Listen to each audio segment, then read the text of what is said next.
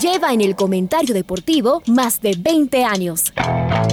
Uno de los análisis más respetados del fútbol y parte del legado de la voz del gol. La red presenta. Garnica el que inspiró hoy a Cristian Valencia que saltó en el área chica y le empujó con la fuerza de los 45 mil tricolores. Fútbol Radio con Julio Lazo. Un espacio para analizar y discutir del fútbol que más nos gusta. Viejas recetas del fútbol para nuevas alegrías en el Atahualpa. Se saca además de encima el fantasma este celeste. Bueno, se acabó nomás del recuerdo del 2009 con el doctor Julio Lazo y los periodistas de Jornadas Deportivas, Alfonso Lazo Ayala, Patricio Javier Díaz y Luis Quirós. La red. Bienvenidos. Hola amigos, ¿qué tal? Buenos días. Eh, bueno, eh, llegaron las, ah, las eliminatorias, ah, hay que acordarse, eh, y, esto es recurrente, ¿no? hay que acordarse para cada paso que, que, damos del el momento que, estamos, que estamos viviendo, y, de alguna forma para bien y, para mal. Eh, eh, eh, es decir, uno, uno, por ejemplo, escucha al, técnico de la selección, que uno lo podría pasar escuchando mucho tiempo y además escuchando y reescuchando, y la verdad es que muchas personas que, que repiten muchas, muchas cosas, eso, lo que deberían hacer es este ejercicio de, de escuchar al técnico de la selección para, para entender el porqué de las de muchas de las, de las decisiones. Pero, eh, pero uno lo escucha al técnico y, eh, y queda claro que él también eh, a veces o sea, tiene clarísimo, como todos, que, que estamos viviendo una, una emergencia, una, una pandemia. Pero otras veces es como que, como que nos olvidamos fácilmente de eso, ¿no? El técnico hablaba de, de este tema del, del, cambio de las, de, las reglas, de las reglas de juego.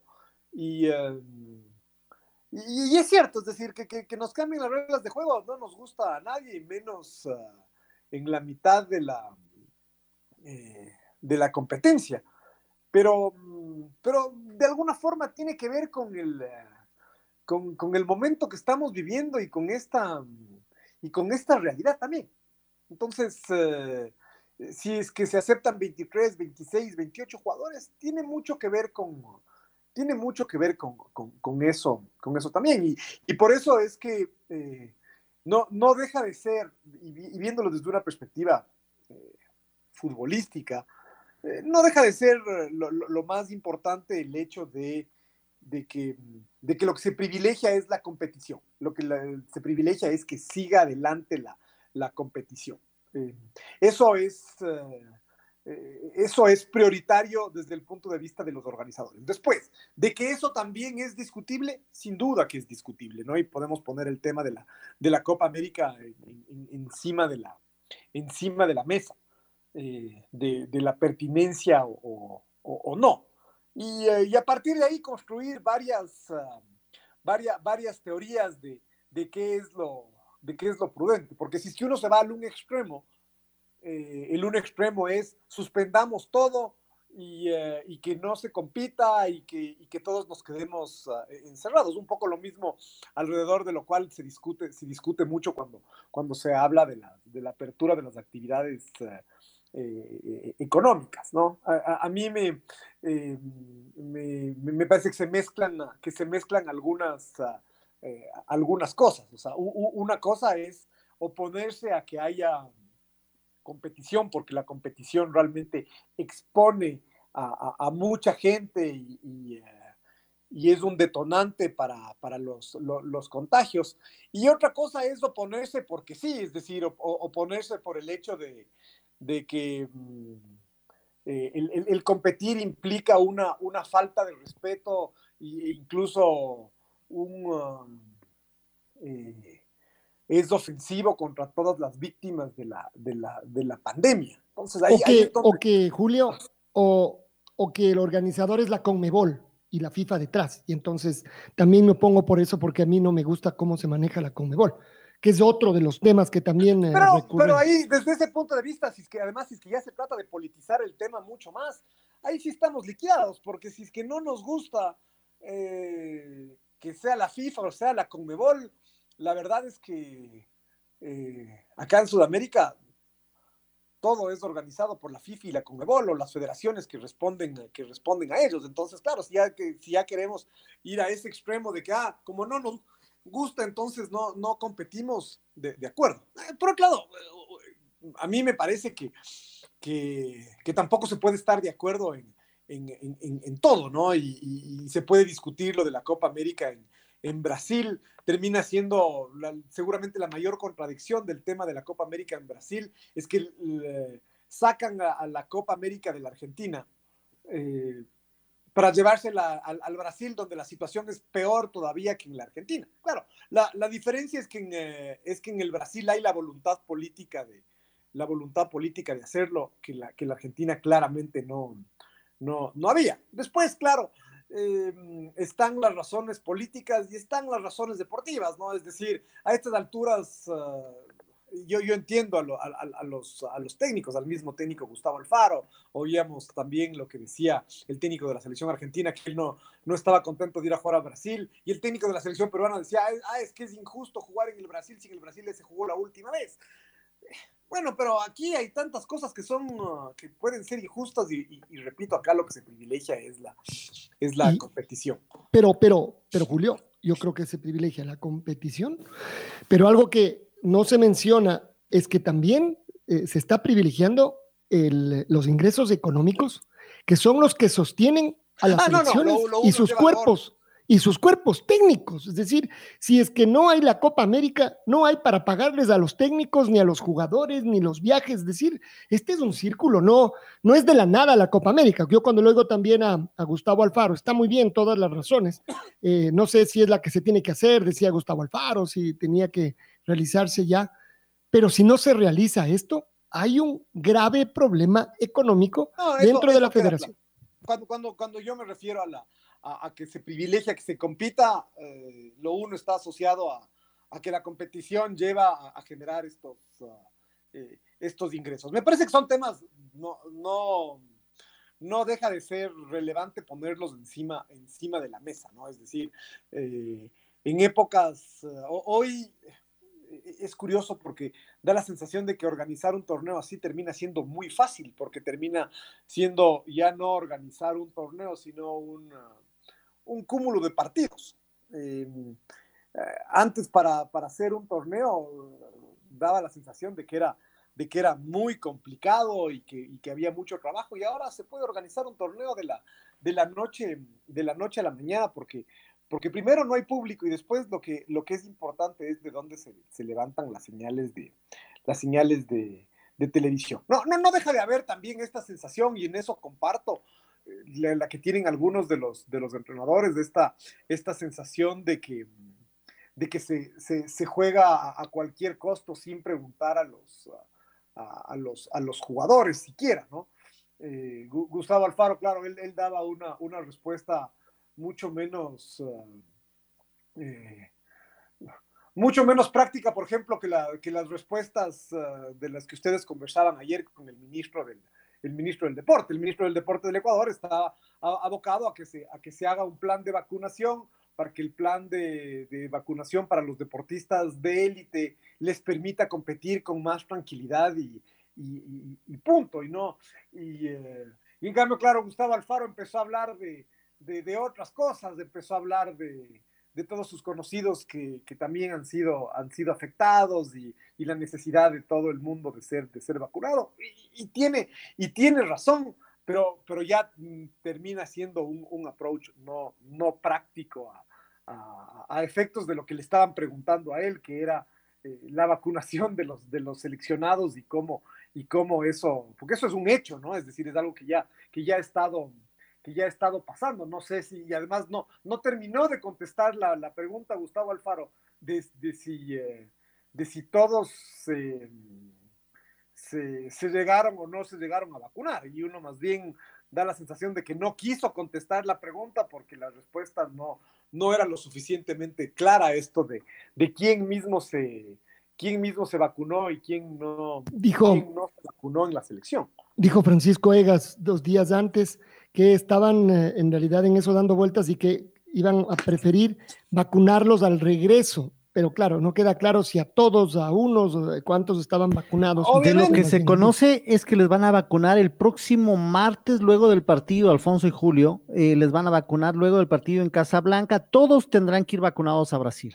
Entonces, eh, ya han hablado con los clubes y todos, todos se van a vacunar. Entonces, ahí, ahí, está el, ahí está el tema, que era un tema no, no, no menor, es decir, todos estos detalles son, son detalles no menores, pero que trascienden, pero que, repito, me da la sensación de que el técnico, en cambio, ayer, así como es tan interesante eh, escucharlo, un poco se salió por la tangente porque no quería dar esta, esta respuesta en, blanco. En, blanco y negro. En todo caso, eh, me parece que la, que, la, rueda de prensa es muy, muy ilustrativa, pues eso, para, para entender muchas de las decisiones que se, eh, que, se toman, ¿no? Es decir, eh, hay, hay, algo que, que, de alguna forma es cierto, pero que es difícil de decirlo, es este tema de darle a un partido una relevancia que, que, al otro que al otro no. Ayer, ayer Alfonso se, se, acordaba junto con Edison Méndez de la... Eh, de uno de los partidos que perdimos en Brasil, que fue el de la el de eliminatoria del 2006, que perdimos 1-0 con este gol de, de, Ronaldinho, que el equipo aguantó, eh, y, que, mm, y, que fue un, partido donde todavía era técnico el, el, bolillo, pero que la selección puso un volante de marca adicional y, fue a jugar en el... Eh, y fue a jugar en el, en el, en el Brasil al, final del día no, no fue uno de los mejores partidos.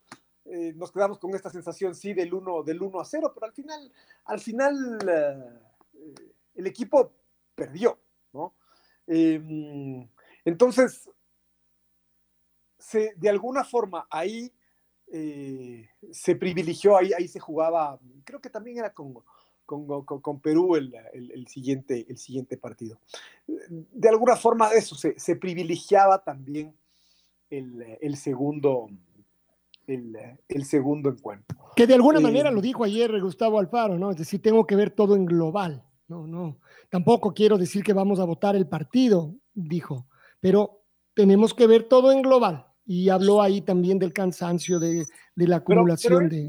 porque porque claro, hay, hay, esta rueda de prensa donde hay mucha, donde dice mucho Alfaro y más que mm, termina siendo más interesante justamente por, por todos los conceptos que él transmite más que por la información y termina él eh, eh, entregando poca información. Entonces, por ejemplo, ¿cómo, ¿por qué eh, no trascendió en la rueda de prensa? Y claro, seguramente él dirá, es que no me lo preguntaron. Bueno, ¿por qué no trascendió en la, en la rueda de prensa? Que, había varios chicos que no iban a, viajar y que sobre todo uno de ellos iba a ser Moisés, uh, Moisés Caicedo. Es decir, ah, además ahí, ahí es donde uno, repito, no, no, no entiende eh, este ejercicio que, que, busca ser un ejercicio muy transparente y termina siendo lo, lo, contrario. Cuando habla en la rueda de prensa, habla de Moisés Caicedo y lo que, y lo que, y lo que ha sido y cómo, y cómo él lo ve. Eh, y hablaba hasta de cuando jugó con Argentina y, y cuál era el, el, approach que tenía que tener Moisés con respecto a Messi, e, etcétera, etcétera. Y resulta que no dice que Moisés Caicedo no viaja porque, porque lo está cuidando por la, por la tarjeta amarilla que, que, tiene. ahí, ahí, es donde uno, donde uno se queda con, con esta sensación de que, de, de, de, de que falta más, más, más información. ¿No? hay, hay, mucha, hay, mucha información por un lado y al mismo tiempo falta otra, otra información. Este era un detalle muy importante porque incluso en la, en la formación que ya empezó a trascender en la, en la mañana estaba Moisés, eh, Moisés Caicedo. Y resulta claro, estaba en la alineación. claro, él estaba, hasta en la alineación está, es decir, no se diga en, en, la, en, en, el viaje, ¿no? no se diga en la banca de suplentes, estaba en, la alineación y resulta que al final del día Moisés ni siquiera viaja y uno se queda con esta, con esta sensación de que, de que algo faltó, de algo faltó hablar en la rueda de prensa, ¿no? O, o que más bien es justamente lo que de, las otras respuestas eh, hace coherencia. Cuando dice Brasil es un reto, Perú es una obligación. Entonces, eh, pensando en que Moisés Corozo sea titular y que entregue todo, o sea, que, que, sí, Paco, pero ahí, acá. Ahí, ahí, estás justificando, justificando a Gustavo Alfaro. Él, él debió haber explicado esto abiertamente, la, hablar del tema de que, de que Moisés Caicedo no viaja, debió haberse puesto encima, encima de la mesa y hablarse del tema abiertamente, no, no la generalidad de, de, de estos conceptos lindos de que ¿Cómo es? Perú es una obligación y Brasil no necesariamente. Completo. Ahí, ahí, ahí, es donde me quedo, me quedo yo a, Sobre, sobre todo porque esto no era un tema de si va a jugar o no, y entonces lo tienen guardado, si es que eso fuera una preocupación para el rival en el, en el vestuario, sino que no viajó. Entonces, dos horas después de la rueda de prensa, se sabía que no iba a estar. Entonces era como, daba lo mismo. Además, hay otro, hay otro tema que, que también resulta discutible y es justamente cuán lógico es que no viaje. Es decir, eh, cierto es se queda preparando, se queda preparándose de mejor, de mejor manera, pero hasta eso tiene que explicarse, ¿no? Es decir, el hecho de que se quede eh, practicando aquí con, uh, con cuatro chicos más, uh, tres días uh, antes del partido con Perú, que supuestamente desde el punto de vista de Moisés Caicedo es el más importante, ¿cuán lógico tiene, e, es eso, ¿no? Eh, de que él entrene en esas, en esas circunstancias.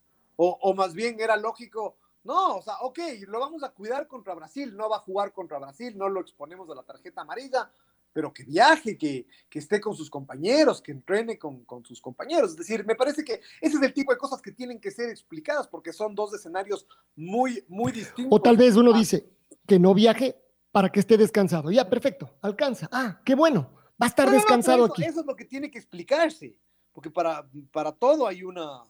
Eh, hay, hay, pros y contras, ¿no? Es decir, hay, hay, hay pros de que, de que se quede aquí tranquilo, adaptado, adaptado a, la, a, a la altura, y la, la, otra también es que, ok, que viaje con sus compañeros, que interactúe, que entrene, aunque no vaya, aunque no vaya a, a jugar. Eh, sí, la verdad es que de todas maneras uno siempre puede quedarse con, además lo que siempre decimos cuando se habla, ¿no? Siempre hay cosas que no se dicen o se dicen de más, además de todas las que se dicen eh, eh, muy bien. Eh, no sabemos qué es preferible, que no se diga nada o que se diga mucho y nos quedemos con, con estas, con estas dudas, eh, digamos. Y después, bueno, no va a estar Moisés y entonces es un partido ahora sí abiertamente para eh, un hombre como Cristian Novoa para Dixon Arroyo? Es decir, ¿cuáles son los, los volantes que deben pararse para Ahí Carlos va a estar Grueso? grueso, ¿no? Grueso sí va a estar, fijo.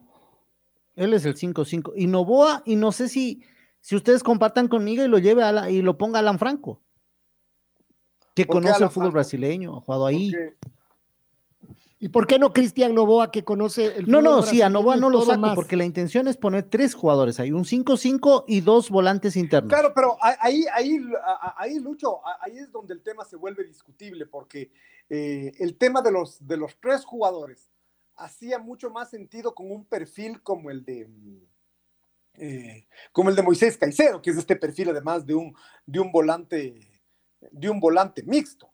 Eh, como Jackson no, Méndez, tal vez. No sé si como Jackson Méndez, es decir, no, no y, y, y, tal vez ese es uno de los, de, de, la, de, los cuestionamientos, el hecho de que, de que no necesariamente hay un, hay un jugador de las mismas características de, de Moisés, tal vez más bien el, el, que tal vez más se le, se le parece eh, como por, por perfil es justamente Alan Franco, en eso estoy de acuerdo, es decir, por, por, porque es más de ida más de ida y vuelta. Pero eh, a, mí me parece difícil que si es que, eh, si es que va a jugar Carlos Grueso, si es que va a jugar Cristian Novoa, eh, me parece más difícil que el tercero sea, sea Roy. Eso ya le da un perfil muy defensivo al equipo. Y, y, me da la sensación que algo parecido pasa con Méndez. entonces, tal vez sí, desde ese punto de vista, lo lógico sería poner a Alan Franco, pero mm, Ahí no sé en cambio dónde está Alan Franco hoy en la consideración del, del, entrenador y si es que esa es una, es una verdadera posibilidad. Me parece que había sido, había sido bastante, bastante claro y, forma parte esto de, de, la sorpresa de ayer de que no haya viajado Moisés. Eh, en los partidos anteriores había sido bastante, bastante claro cómo jugaba el, el equipo y, um, y, y cómo el técnico preparaba sus partidos y cuán predecible incluso era la formación. Eh, me parece que no había muchas, tal vez había alguna duda en, en ataque para lo, de, para lo de mañana, pero el momento en que ya no viaja Moisés, ahí me parece que sí se abre esta, esta, caja, de, esta caja de Pandora. Yo, yo me animo a pensar que, que Carlos Grueso va a jugar fijo, que Cristian Novoa va a jugar fijo, eh, y, que, y que ahí eh, lo que falta por decidir es quién es el, el otro. El Méndez o, Alan podrían ser. Correcto, correcto. Si es que es Méndez, Alan, ya. Y repito, si es que ya es Arroyo, eso ya sería casi, casi ir a colgarse del horizontal. Eh, eso ya no tendría buenos, buenos augurios. Y no lo hizo en Argentina, que podría ser una cosa parecida. Ni creo que esa sea la táctica para jugar con, con Brasil, no parece. Correcto, en Argentina me parece que el que estuvo fue que el que, el que estuvo fue justamente Alan, Alan Franco, pero, pero eso lo explicaba en cambio bastante bien el técnico ayer, el tema del, de la evolución del equipo, eh, eh, él hablaba de este tema ya no solo de la evolución del equipo como, como equipo, sino de eh, físicamente dónde, dónde está cada, cada, cada uno, es decir, una cosa es en septiembre, otra cosa es en noviembre, otra en marzo, otra en, otra en junio. Eh, ahora de alguna forma eh, es como que está terminando la, temporada o están terminando las temporadas en determinados países, en otros, en otros no tanto, empezando por el, por el, por el, por el nuestro. Eh, en Brasil es como que recién está empezando. A ver, en, en, Argentina el equipo efectivamente jugó con tres, con tres volantes mixtos que fueron Carlos Grueso, Alan Franco y Moisés, Moisés Caicedo y entonces jugó, ahí jugó Renato Ibarra, Ángel Mena y Ener, y Ener Valencia. Entonces, em, hay, hay, para mí hay dos opciones. La una es que juegue eh, eso, con otro volante, con otro volante mixto, que pueden ser Franco, digámoslo en, esta, en este orden de consideración. Franco, eh, Méndez o, Arroyo, dependiendo el, perfil que el, que el técnico quiera cada, de, alguna forma voy en orden uh, del más ofensivo al menos, al menos ofensivo. Y la otra es que juegue como jugó de local, es decir, ya con solo dos volantes de marca, donde, donde los volantes de marca sean Grueso y Novoa, y, uh, y donde juegue con eh, más jugadores de perfil, de perfil ofensivo. Me da, me da la sensación de que, de que mm, los tres hombres eh, que, para los cuales eh, quedan en la formación son eh, Ángel Mena, Ener Valencia y Michael, Michael Estrada.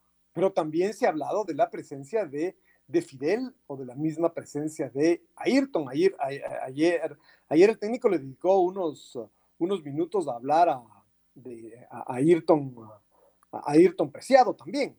Entonces, es en cambio ahí, ahí uno dice como perfil que el, equipo juegue con, de la mitad de la cancha para adelante con, con Novoa, con, con, Grueso y, eh, eh, eh, Ángel Mena, Ener Valencia, Michael Estrada y, Fidel Martínez. En cambio, ya es un equipo, uno piensa más en ese equipo para, para el martes, no, no necesariamente para, para el día de mañana contra, contra Brasil.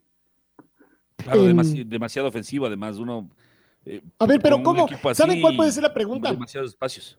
Por lo que, porque lo que Julio dice es, a ver, ¿cómo plantearía el técnico? Estamos tratando de meternos en la cabeza.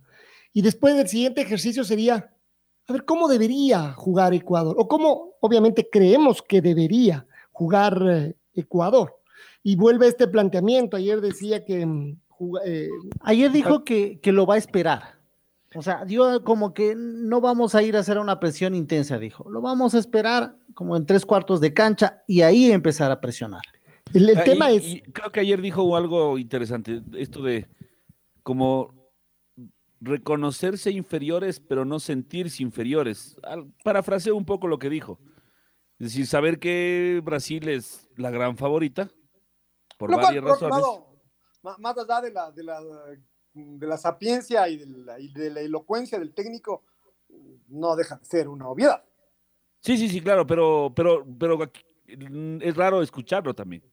Eso sí es muy, eso sí es muy raro, escucharle a alguien que diga, saberse inferiores y, y bueno, y, y, el tema es que alrededor de eso, que todos lo sabemos, eh, seguramente la selección ecuatoriana de fútbol no, pensa, no pensaríamos, no sé quién podría pensar que tiene que ir a jugarle de igual a igual a Brasil allá, sin creer que es un suicidio. Acordémonos, acordémonos de la, y, y, y Pato, estuviste, estuviste ahí, eh, acordémonos de la eliminatoria pasada, donde, donde ya fuimos a jugar a Brasil, pero fuimos a jugar con, la, con el agua ya al cuello, ¿no? Es decir, fuimos a jugar pen, pensando en que, en que necesitábamos sumar sí o sí, es decir, claramente eh, una situación así demuestra desesperación. Si uno tiene que ir en la eliminatoria a, sumar puntos en Brasil para clasificarse, uno dice está liquidado. Eh, lo que uno suma en Brasil eh, es utilidad, utilidad pura, serán, uh, serán reservas que se, que se guarden, pero uno no va a Brasil a conseguir los puntos que le hacen falta para, clasific para clasificar. De alguna forma, eso, eso tiene que ver con lo que el técnico decía de, de la diferencia del partido con, con, con Perú y con, y con Brasil. Pero claro, la vez pasada fuimos con este con esta presión y el, y el, equipo el equipo aguantó, lo peor es que aguantó y al final nos hicieron claro. un gol de pelota parada, el que se durmió ahí fue fue Cristian fue Cristian Novoa y, y, y, así nos uh, y así nos ganaron el, el, el partido que habíamos Recién estado nos hicieron gol en el minuto 70. Claro, claro. Y eh, hasta entonces daba la impresión de que el equipo sostenía. Pero... Entonces, hay, hay, ah, y perdón, donde... y perdón, Julio. Ajá. Y ese día por ejemplo, se jugó con Pedro Quiñones, Cristian Novoa y Fernando Gaibor en la mitad de la cancha. Valencia Martínez por los lados y Ener Valencia por, como delantero. O sea, era un, un, medio campo con tres volantes, uno bien de contención, que vendría a ser grueso, ¿no es cierto? El otro es el mismo Cristian Novoa y el otro Fernando Gaibor, que vendría a ser este hombre que estábamos buscando el nombre hace un rato. Y yo creo que por ahí va la cosa, es decir, eh, vea, veamos un poco lo que, lo que ha hecho el, el, eh, el, técnico. Como digo, en el primer partido lo puso a, eh, lo puso a, grueso a jugar con, con, Alan Franco y Moisés Caicedo, es decir, esta, eh, este perfil de jugadores de volantes, de volantes mixtos y tres, y tres jugadores más, eh, más ofensivos. Ya cuando, cuando el, pocos días después el partido fue frente a, frente a Uruguay, ya el perfil del equipo fue, eh, fue distinto, ¿no? Ahí, ahí abiertamente, eh, solamente la, ahí salió Alan Franco de la formación para que, para que entre Michael Estrada, es decir, eh, eso, ese fue el cambio que, que hizo, más allá de, los nombres puntuales, porque ahí lo que, lo que en, en Argentina jugó Renato Ibarra y, contra Uruguay jugó Romario Ibarra, pero... Um, pero el que entró en la formación fue Michael Estrada por Alan, por Alan Franco. Ahí abiertamente ya se convirtió en un 4-4, un 4-4-2 la, la formación del, del, equipo, del equipo ecuatoriano. Después, cuando, cuando fue a Bolivia, eh, de nuevo el que los que, y por eso vuelvo al, al, al tema de, de, cuán relevante es el hecho de que, de, de que, falte, de que falte Moisés, porque Moisés había sido titular en todos estos partidos.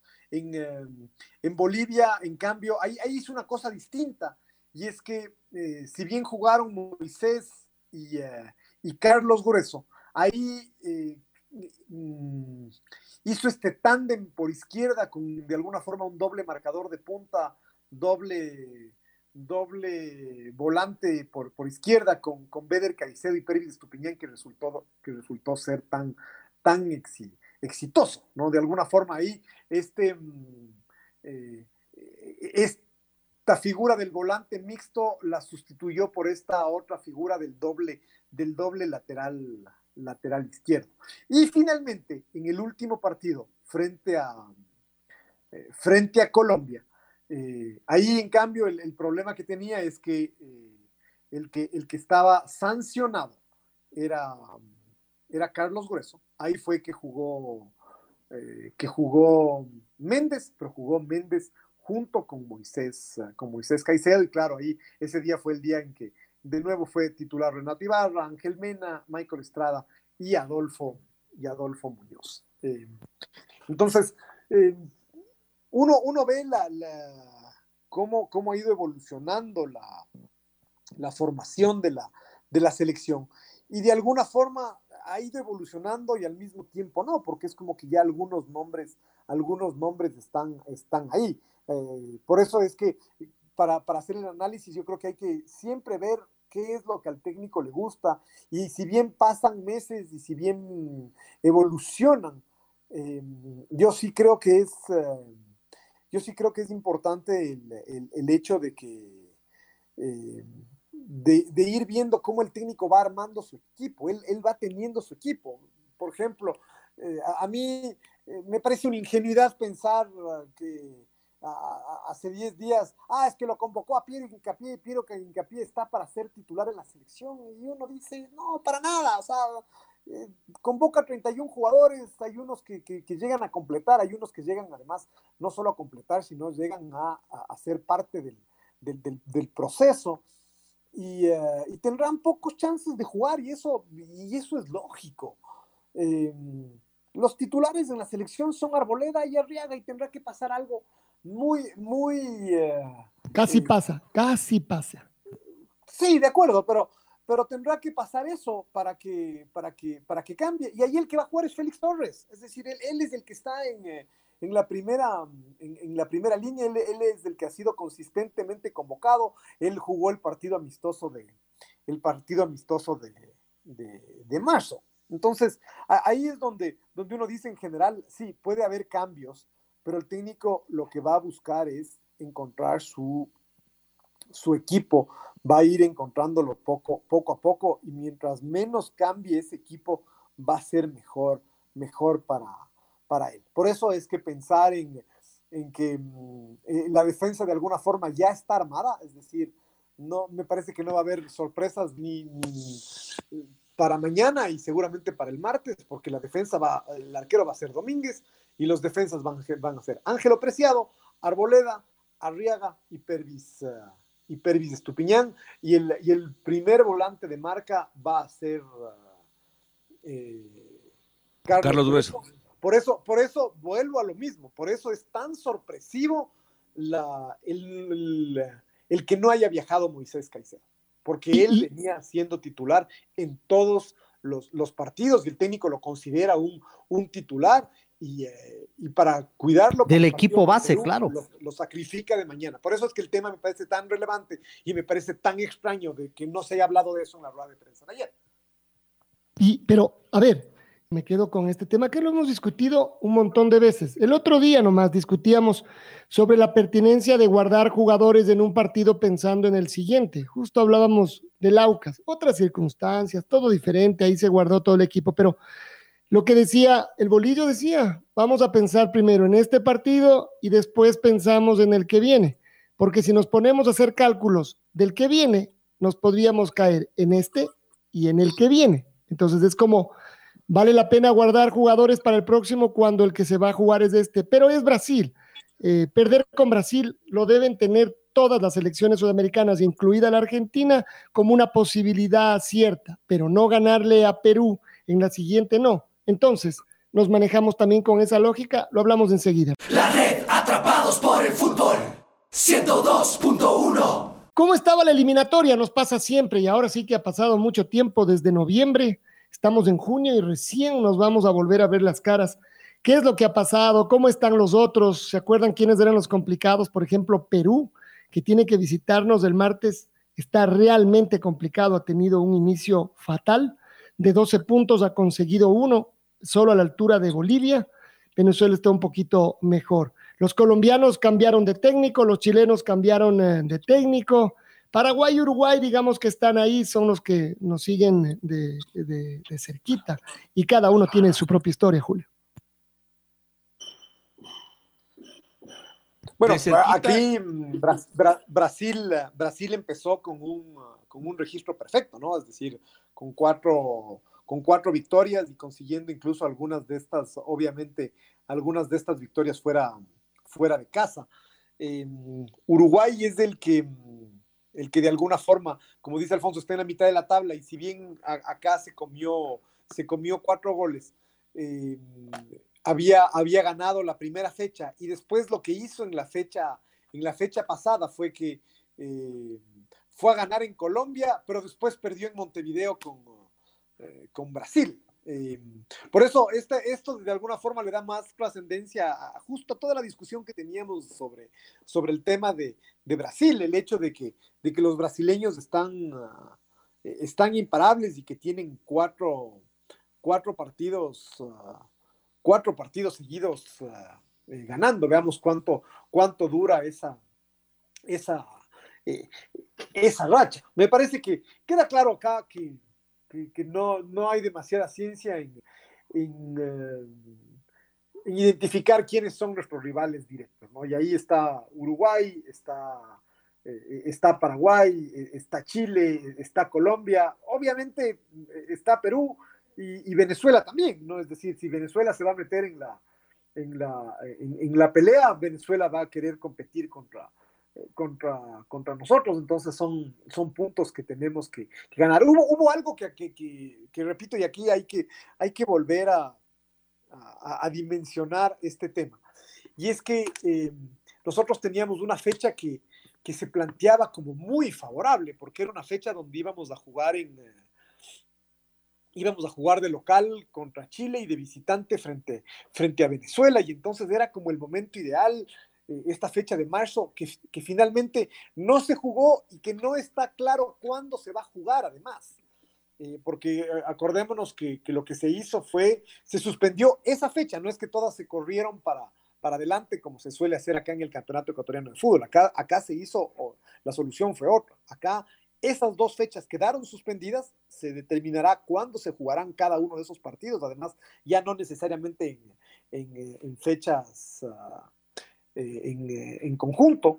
Y, eh, y, entonces por eso cambió el calendario. Nosotros teníamos, repito, un calendario que parecía mucho más favorable. Era, era como ideal ir a jugar, en este momento ir a jugar en Venezuela, ponerle presión a los venezolanos y después recibir a Chile para, para sacarse también de encima a los, a los chilenos que apenas tienen cuatro, cuatro puntos. Entonces, sí cambian las cosas desde la planificación de, la, de una tabla de posiciones y de un calendario con el, con, con, el hecho de que tenemos que ir a jugar en, en Brasil, sobre todo por, lo, por, por, el ir a jugar en Brasil, tal vez el, el, el, recibir a Perú, el recibir a Perú no, no tanto. Nosotros hemos, hemos sumado una muy buena cantidad de una muy buena cantidad de puntos, tanto es así que estamos a cinco puntos de la zona de no clasificación.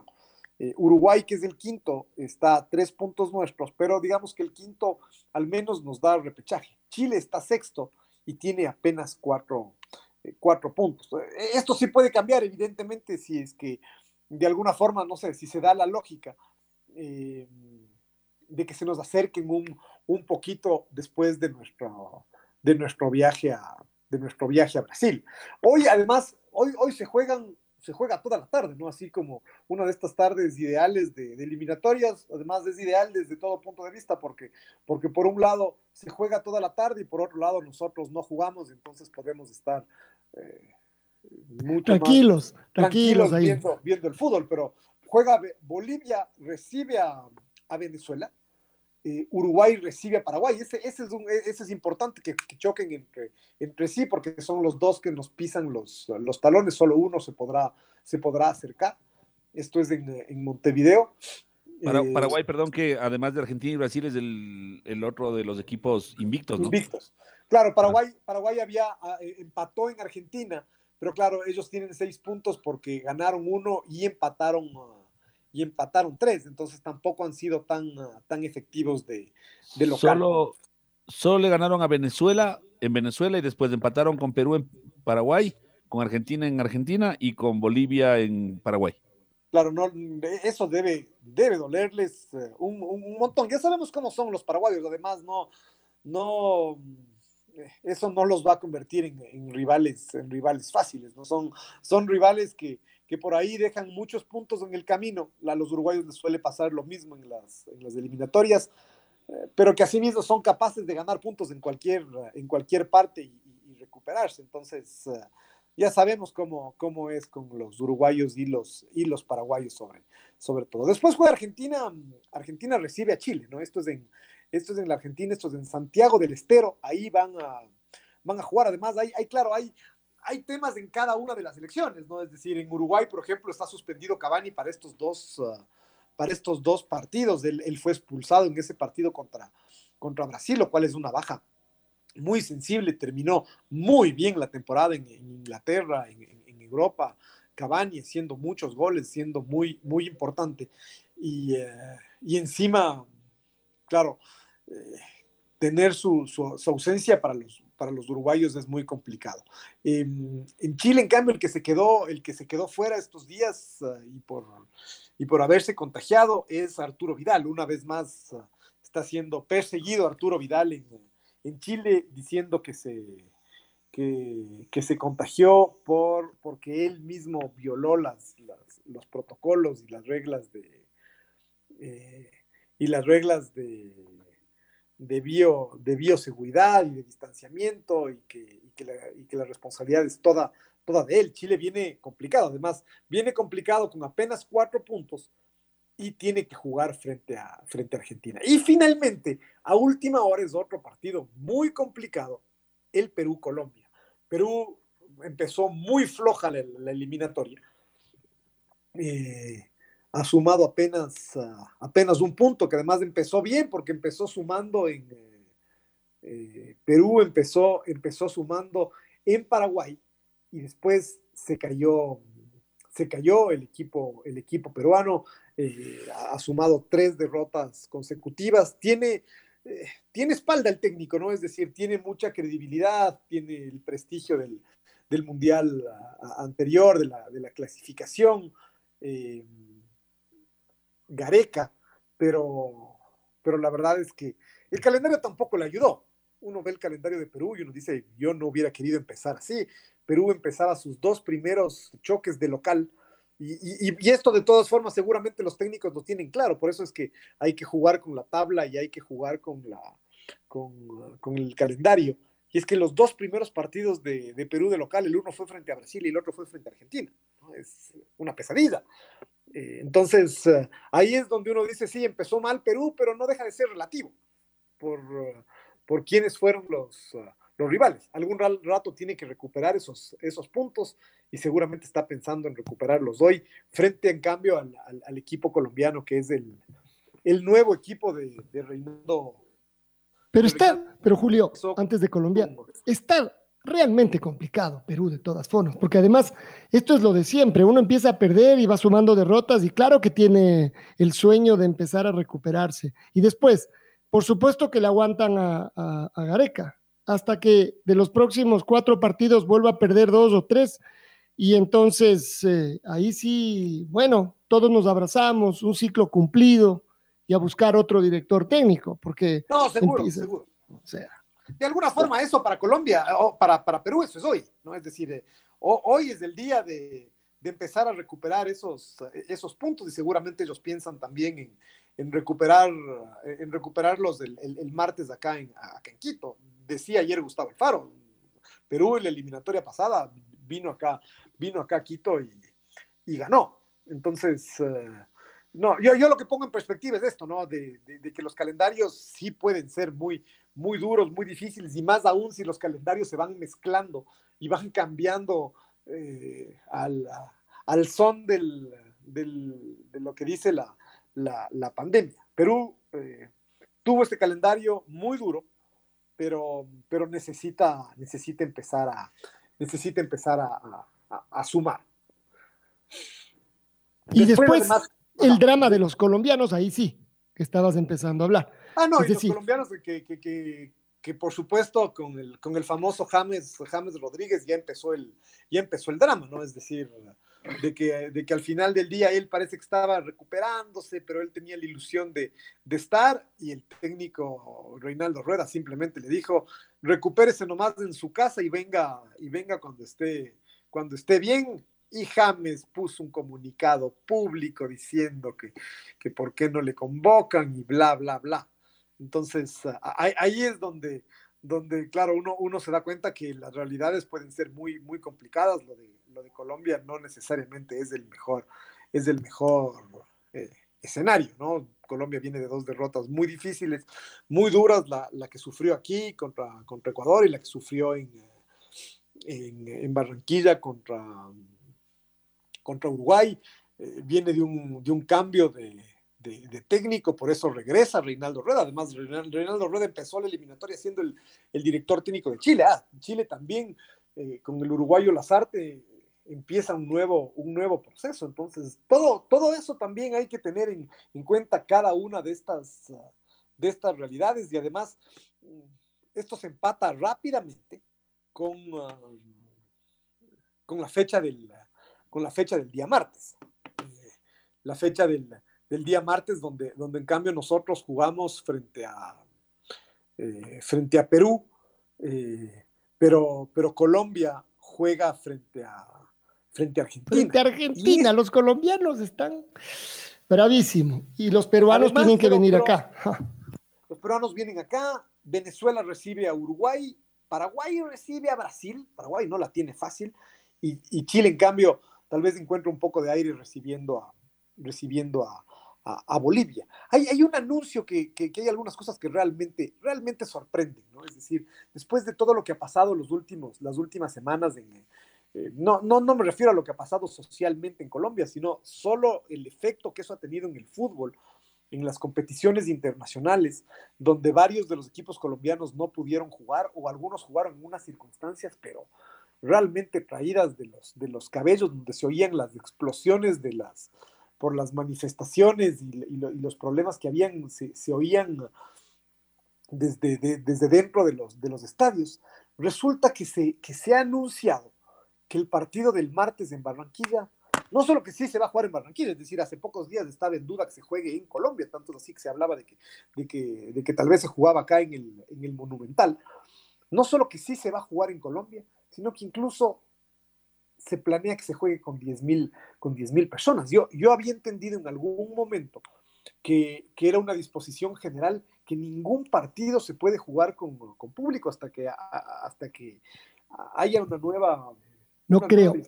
No creo, ¿sabes por qué? Porque en algún momento la federación discutía y hablaba de hablar con las autoridades del COE local acá para recibir eh, esa, eh, esa aprobación.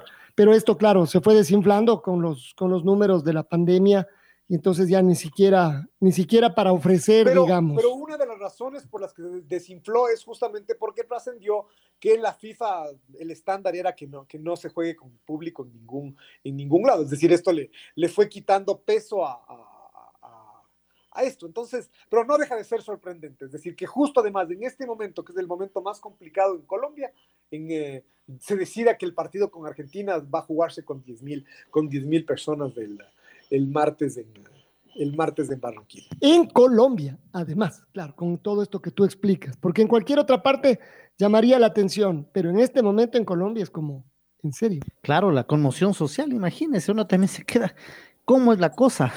Digan cómo está la cosa realmente. Si hasta el campeonato colombiano lo quieren jugar, lo quieren terminar en el no, Ecuador, pues. Luis, si hasta la Copa América la sacaron de Colombia. Claro, claro. No, no.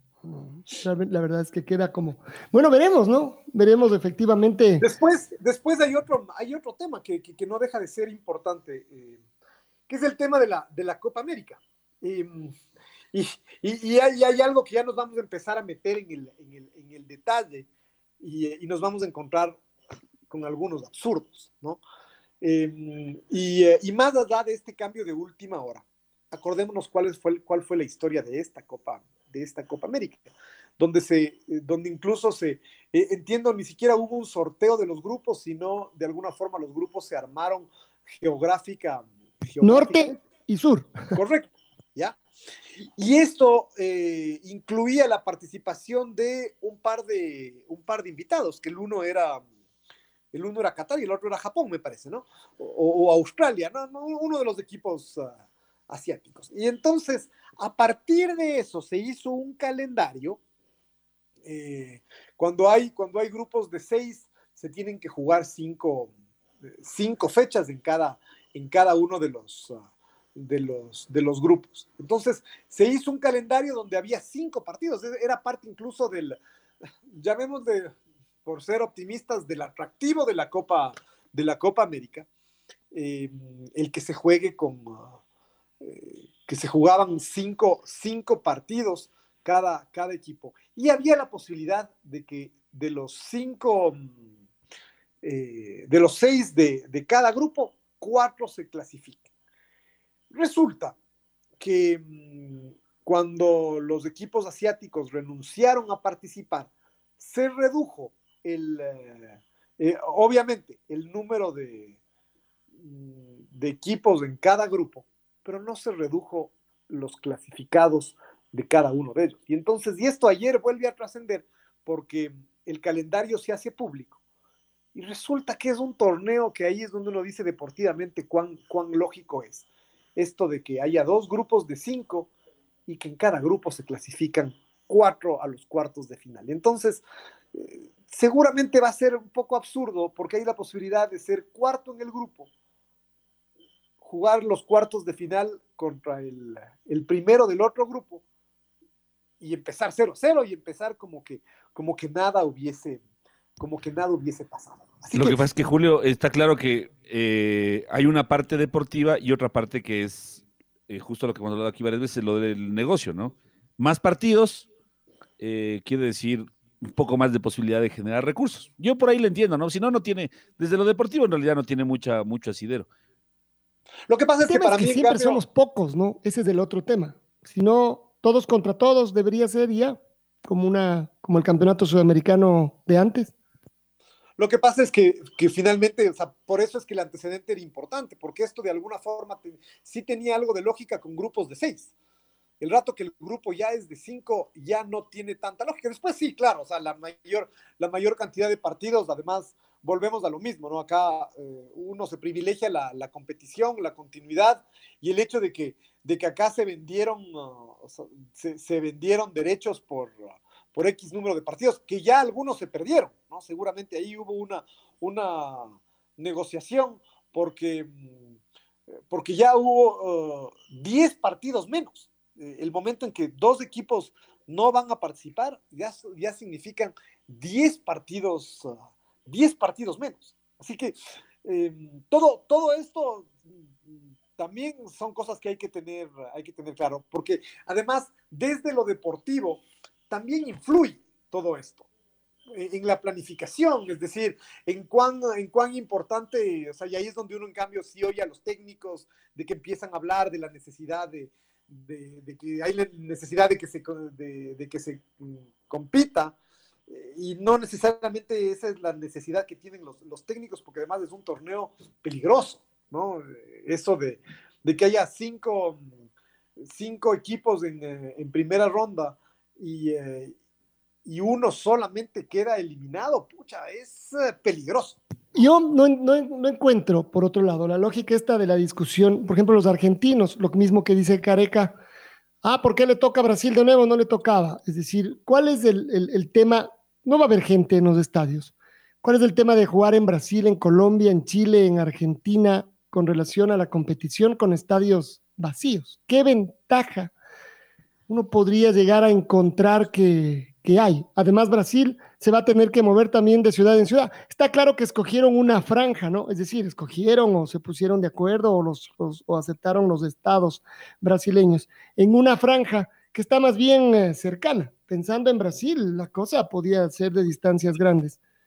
Terminan jugando todos ahí cerca, entonces los desplazamientos no serán muy, muy largos ¿Hay alguna ventaja en esto los argentinos? ¿O hay una corriente argentina que dice, ah, está todo armado para que sean los brasileños campeones? Pero a, a mí todas estas teorías me da la sensación de que son un poco más de, a, a veces también demasiados micrófonos por delante y hay alguien eh, con la necesidad de decir, de decir algo, ¿no? Cuando claramente acá, más que estar armado o no armado, los argentinos son los que no quisieron organizar el torneo, no lo pudieron, no lo pudieron hacer o lo, lo, lo que sea y, y, eh, y, y, queda claro que no es que había un complot para sacarle la sede argentina y llevársela a Brasil, era un problema para la Conmebol eh, lo que pasó el fin de semana en la, en la Argentina y, y, eh, y entonces tuvieron que buscar una solución de último momento que, que seguramente no, no es lo más justo desde lo, desde, lo deportivo, desde, desde el histórico de, de, quién tiene que organizar. Ustedes se lo preguntaban a Francisco Vegas del otro día y,